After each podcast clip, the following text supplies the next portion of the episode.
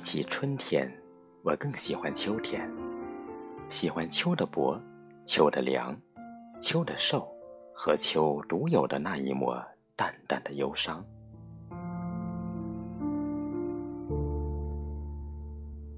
可是，人不能老是生活在秋天，那份沁凉，那份世人心骨的寒意，如盈握一枚精美的瓷器，稍不留意便会滑落。留下的是碎了一地的忧伤。人心需要阳光，需要春天，需要适度的暖。毕竟，春已经来了。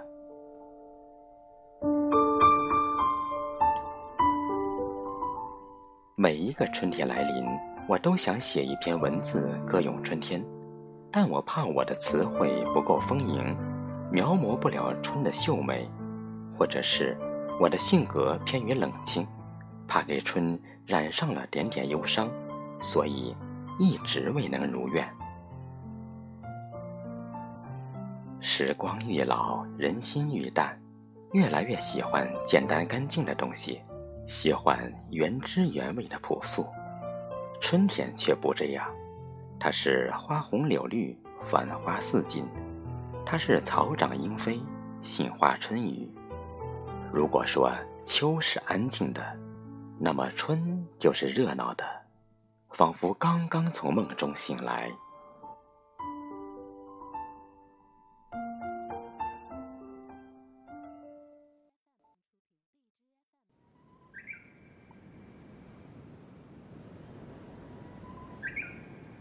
我一向不喜热闹，偏爱清静。可是，当我听到春天的第一声鸟鸣，那么清脆，那么空灵，仿佛刚刚从泉水中洗过，我的心就充满了莫名的喜悦。沉寂了一冬的心，在这一声清亮的鸟鸣中苏醒，我渐渐爱上了这春天的鸟鸣，这春天专属的一份纯净。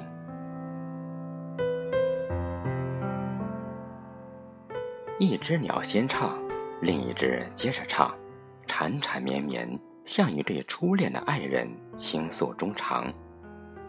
婉转悠扬，清脆欲滴，像泉水滴落青石，柔滑细腻，似行云流水，如歌的行板，让人陶醉其中，流连忘返。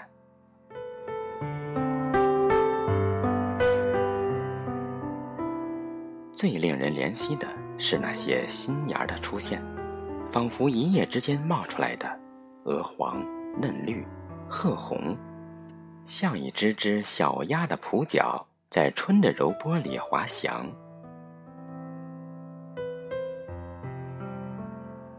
每当看到这些新叶为了春天的到来，陆陆续续、轰轰烈烈奔赴而来，我都有种莫名的感动。场面之壮观，规模之宏大，让人叹为观止。为了一个坚定的信念，他们的芽苞不知道经受了多少风雪严寒的考验，不知道浸透了多少奋斗的血泪，终于在一个春天的早晨破茧而出，像一面面胜利的旗帜，插遍春天的角角落落。占领着春天的岭岭坎坎。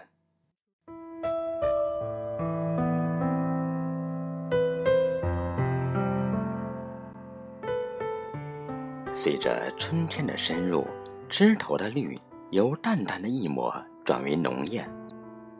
晨光熹微，一枚枚新叶闪着新奇而明亮的光芒，宛如片片碧玉在晨风中摇曳。此刻，若听班德瑞的《清晨》，那是再合适不过了。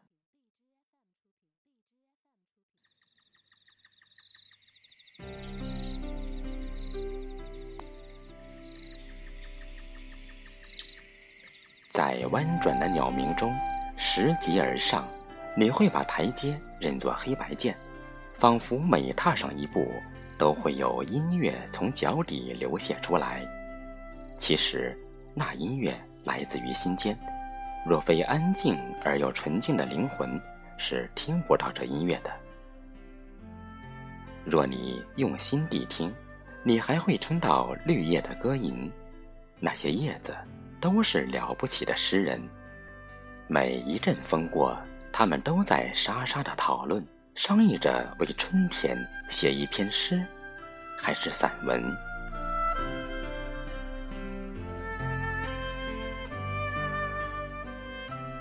小溪唱着阴哑的调子，融化的冰凌在阳光下发着七彩的光。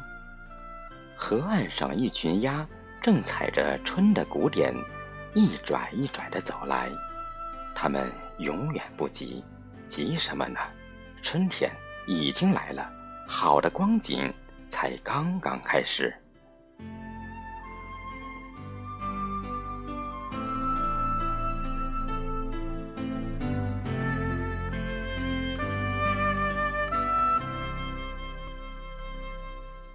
抬头看看春的天空，是灰蒙蒙的蓝，那种瓦灰的蓝让我想起玛丽莲梦露的眼睛，迷人摄魄。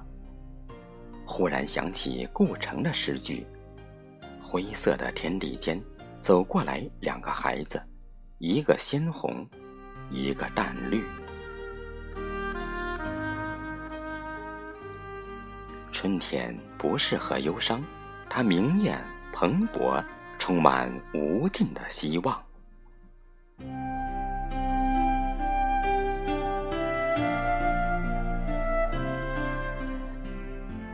那些流年里的离别和悲伤，那些光阴里的碎念和守望，都可以在春的阳光下化为无形，因为。春天来不及忧伤，岁月的列车一路呼啸前进，容不得迟疑和彷徨。